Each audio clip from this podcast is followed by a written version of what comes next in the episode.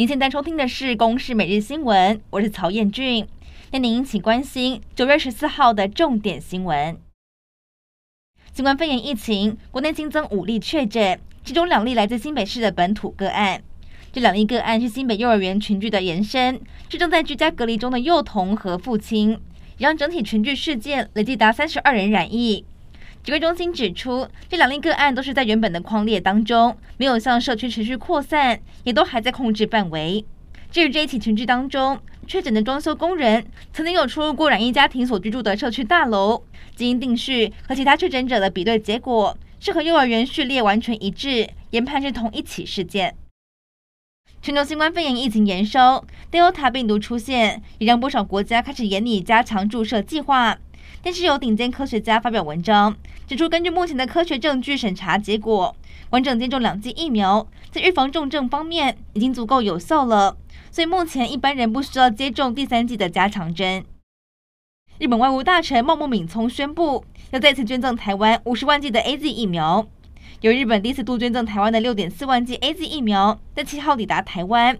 到七号为止，日本提供了台湾共三百四十点四万剂的疫苗，也是捐助疫苗给台湾最多的国家。加上这一回第五批捐赠的量，就累计达到了三百九十点四万剂。外交部也再一次表达由衷感谢。美国撤军阿富汗，引发国际盟友担心。美国国务卿布林肯在国会听证会上，除了捍卫撤军决定之外，更强调会在台湾关系法下履行对台湾的承诺，不是中国官媒的弃台论。表示中国最想要看到的是美国要再一次进入到阿富汗深陷战争当中。外交部也对此表达诚挚感谢，美国对台湾承诺坚若磐石。汉光三十七号演习进入到第二天，国军第二作战区在今天清晨四点进行夜间机动演练，利用夜色掩护赶紧战术位置，防止登陆的敌人进入到花莲市的境内。除此之外，陆军官渡指挥部是在淡水河部署了 M 六零 A 三战车、云豹甲车。迫击炮模拟敌军试图要从淡水河口突入，直捣大台北。有专家分析，今年因为疫情的影响，国军简化了很多演练步骤。